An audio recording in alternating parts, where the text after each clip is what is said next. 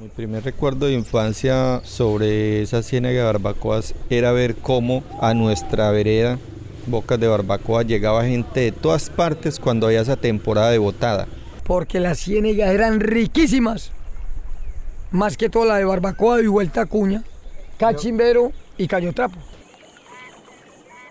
No, ese es el borbolleo más bonito que puede haber. Eso es mucho pescado, pero mucho en cantidad. Parecíamos como si estuviéramos solos mientras que la ciénaga no estuviera botada, pero cuando había botada pareciera que llegara todo el mundo.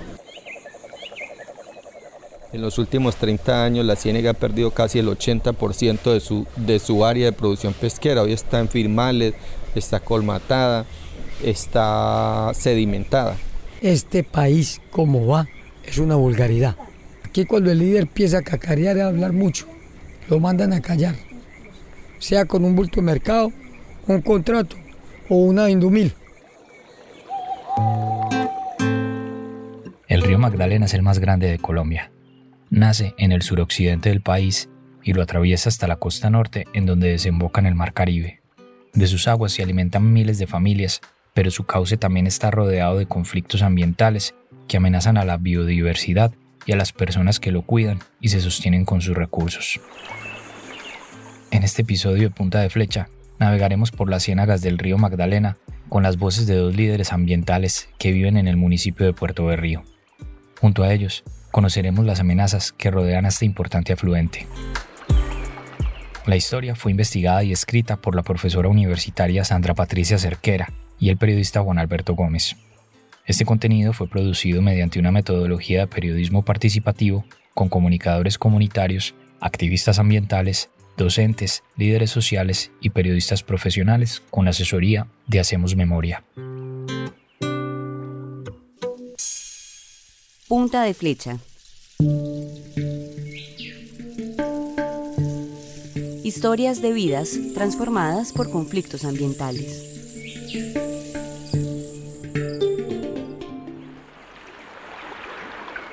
El río Magdalena es la gran arteria de Colombia. Desde el macizo colombiano, en la cuenca al suroccidente del país, hasta Bocas de Ceniza, en Barranquilla, en el norte, el río recorre cerca de 1.600 kilómetros. Acoge a más de 500 ríos y en sus orillas se reclinan 129 municipios. En Colombia hay aproximadamente 1.900 ciénagas y el 85% de estas se encuentran en el medio y bajo Magdalena. Estos complejos cenagosos son clave en el equilibrio del río y albergan una prodigiosa diversidad de aves, peces, reptiles y mamíferos. Bueno, mi nombre es Rodrigo Antonio Morales. Actualmente soy el presidente de la Federación Colombiana de Pescadores con asiento acá en el municipio de Puerto Berrío. Mi nombre es Julio César Marín Cruz, vicepresidente actual de Asoambiental, la Asociación Ambientalista de Pescadores de Puerto Berrío. Rodrigo y Julio son líderes ambientales de la pesca en el Magdalena Medio. Ambos están vinculados con la defensa de las ciénagas, especialmente en el complejo cenagoso de Barbacoas, en jurisdicción de Yondó, pero con influencia principal de Puerto Berrío, ambos municipios en el departamento de Antioquia. Viven de la pesca por herencia, elección de vida y supervivencia, y el liderazgo ambiental lo hacen por convicción. Para ellos, proteger el río, la ciénaga y la pesca es defender sus propias vidas. Para mí, digamos que la pesca desde nuestro día a día se ha significado todo porque básicamente nosotros nacimos sobre la orilla de la ciénaga de Barbacoas. Estaba como mi nieto por ahí de 8 años. Entonces ahí fue donde yo conocí fue el caimán. Y a la edad de 11 años empecé a pescar, pero con canoa, canalete y avara. Las comunidades alrededor de las ciénagas conocen la importancia de preservar estos ecosistemas. De allí depende su supervivencia. La pesca artesanal es casi su única fuente de trabajo.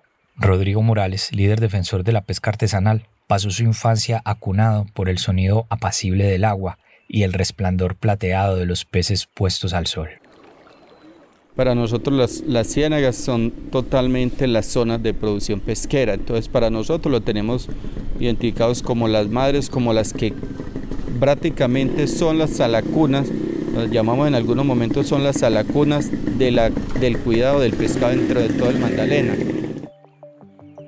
Julio César Marín recuerda que la ciénaga en la que ha trabajado desde niño fue su primer vínculo con la fecundidad de la región. Mi abuela traía comida para los nietos, o sea, para mí. Y yo le ayudaba a recoger arroz, ajonjolí, llama, pescado, yuca, plátano, el popocho era basura, la cabeza de bagre era basura, porque las ciénegas eran riquísimas. Y esa era la, la alimentación para mi papá, dos tíos y nosotros los nietos, que éramos nueve hermanos en Escalita. Los pescadores de estas ciénagas las imaginan como los órganos más importantes del cuerpo humano y al agua la representan como la sangre. Es decir, la ciénaga es un corazón porque bombea agua a ritmos cíclicos, entre crecientes y sequías. Este río de la Magdalena yo no lo llamo río, lo llamo mi corazón. Muchas veces se infla y muchas veces está regulado y otras veces ya no tiene ese aire que le bombea. ¿Por qué? Porque las ciénegas hacen parte son la madre del río. La ciénaga recibe el oxígeno del río por los caños con sus crecientes, que son como sus arterias secundarias. Los pescadores dicen que también hacen las veces de riñón porque sedimenta y filtra, pero ese filtro a veces se satura de lodo y contaminación. Eso nos contó Julio Marín, líder pesquero del Magdalena Medio. La pérdida de profundidad de nuestro río grande de la Magdalena la deforestación al lado y lado que han deforestado sus cuencas hídricas y sus ciénegas que las convirtieron en ganadería. Si usted le tala el bosque a esa ciénega, ella va agonizando lentamente, que usted no se da cuenta cuando ella muere. Porque allá en esa cabecera nacía la quebrada y la deforestaron y la ciénega se va secando, entonces él va agonizando. Por eso es que muchas veces estas ciénegas quedan tan poquitas profundidad, se vuelven aguas térmicas y ese pescado no se amaña. Ya sabes, no vuelve productiva, sino un sedimento. Aquí en Puerto de Río se dice que la ciénaga también es vientre fecundo y salacuna de los peces, y que su alumbramiento es una fiesta, la subienda, que también se conoce como botada. Rodrigo Morales nos contó que es la botada, pero también buscamos a las pocas mujeres pescadoras del barrio La Milla de Puerto Berrío que nos cuentan cómo ven y viven ese fenómeno festivo del alimento. La botada para nosotros significa cuando el pescado sale a desovar en la temporada de bajanza y también cuando sale a emigrar en la temporada de subienda de fin de año y la subienda de mitad de año. Albanuri Méndez Morales. Mi nombre es Mario Barrera, tengo 33 años, nací y criada acá en Puerto de Río, a orillas del río Magdalena. Ejerzo como tal también la pesca mi nombre es Dinora Santa María. La ciénega guarda el pescado. La ciénega lo guarda, lo engorda, lo pone a criar. Ya cuando ellos salen a desovar, esa es la riqueza que posee la ciénaga como tal. En la botada cuando uno esperaba que los bocachicos se salieran bastante, que salieran en cantidad. No, eso es una cosa impresionante porque con solo usted golpear el pescado está saltando, usted metió la mano y eso es una cosa impresionante. Eso es no, ese es el borbolleo más bonito que puede haber. Eso es mucho pescado, pero mucho en cantidad. También visitamos al biólogo Saulo Hoyos, quien trabajó en las ciénagas del río Magdalena con los líderes pescadores y conoce muy bien el complejo cenagoso de Barbacoas.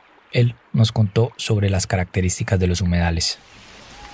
El más importante es que estas sirven, digamos, como de guardería o salacuna para todas las especies de fauna especialmente la fauna de los peces eh, típicos del río Magdalena. Otro aspecto importante de las, de las ciénagas humedales es que sirven de control para, digamos, mitigar las crecientes que se dan en el río Magdalena, porque cuando llueve mucho pueden recibir parte del agua que el río lleva y cuando en épocas de sequía o de verano pueden aportarle, digamos, agua un poco al caudal del río pero ojalá todo fuera fiesta y armonía en el río y en las ciénagas. Cada vez la fiesta de la subienda y la botada es más corta y escasa. Los excesos y abusos traen su resaca y sus conflictos, sus amenazas y temores. Incluso han traído la muerte. Punta de Flecha es un podcast que narra historias de vidas transformadas por conflictos ambientales.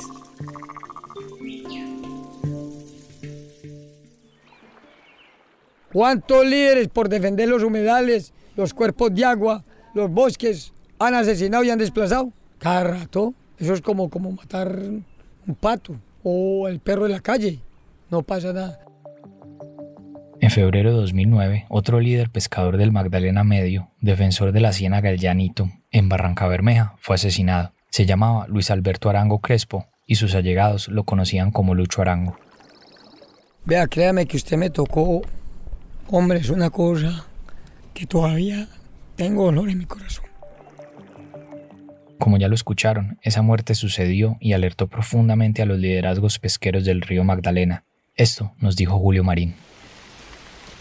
Formamos unas mesas con pescadores del medio Magdalena, reemplazadas entre de Puerto Río, Rodrigo Morales, el presidente de la Federación de FECOLPA, y tres berracos más de aquí de Puerto Río, en esa mi nombre, Julio César. Y fueron unas mesas creadas para defender nuestros ideales, defender la economía de la pesca artesanal. Y me culpo. Dejamos matar.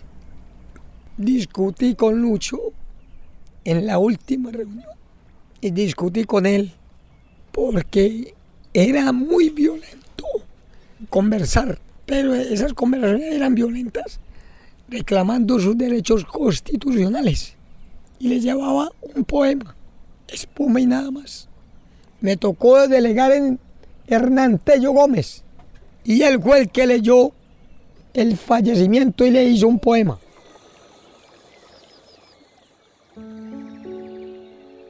Aquí estoy en el río aprendiendo a pescar.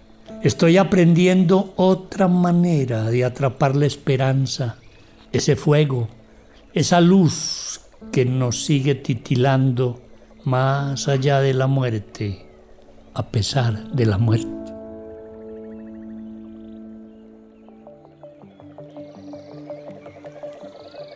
Los líderes pesqueros en nuestro país se mueven siempre entre delicados equilibrios y cuando se trata de las ciénagas hay que reconocer y enfrentar diversos conflictos. Me ha salvado María Auxiliadora y esa gente que tanto reza de ganaderos que me amenazan por decirle la verdad. La ciénaga la necesita usted porque es el agua para su ganado. Por favor, respeten. Eh, ustedes viven de la ganadería de su carne. Hay familias de pescadores que necesitan coger ese pescado para venderlo y eso coayuda a la seguridad alimentaria de la economía de nuestros municipios, del departamento y la nación. Así como las especies que anidan en las ciénagas son diversas, también son distintos los conflictos que amenazan su equilibrio. Los grandes cultivos de palma, la ganadería extensiva, la contaminación con hidrocarburos, pero también las prácticas de pesca que dañan la sostenibilidad del recurso. Esto dicen Julio Marín y Rodrigo Morales. Barbacoa maneja tres líneas desde hace muchos años. Una línea es el, la línea económica a través de la ganadería acompañada de una pesca artesanal. Otra línea es una línea económica, extracción de maderas ilegales. Otra línea es lo ambiental y otra línea es lo social. El pescador ha sido como más bien la piedra en el zapato, un estorbo para nuestros gobiernos, llámese locales, departamentales, nacional. Del 96 más que todo para acá, llega al río Magdalena un aparejo, lo denominaron como el deslizado, en algunas partes como el trasmayo. Sacarlo del río y meter un deslizado de 400, 500 varas a una ciénega, sí generaba un impacto. ¿Por qué? Porque resulta que si tú ibas a capturar el bocachico en la ciénega, entonces lo que era el matacaimán, lo que era la cachegua, lo que era la pacora, lo que era el chango, lo que era el moncholo. Especies que usted no iba a capturar, usted lo que hacía era que con eje deslizado las iba matando. Pese a todo este complejo panorama para las ciénagas del Río Grande de la Magdalena, hay lugar para la esperanza. En Barbacoas, los líderes pescadores han logrado consolidar desde hace 12 años una reserva en el complejo cenagoso que ya suma más de 3.000 hectáreas. Pero lo más importante es que han logrado avances en acuerdos pesqueros y acercamiento con los ganaderos para proteger ese valioso ecosistema.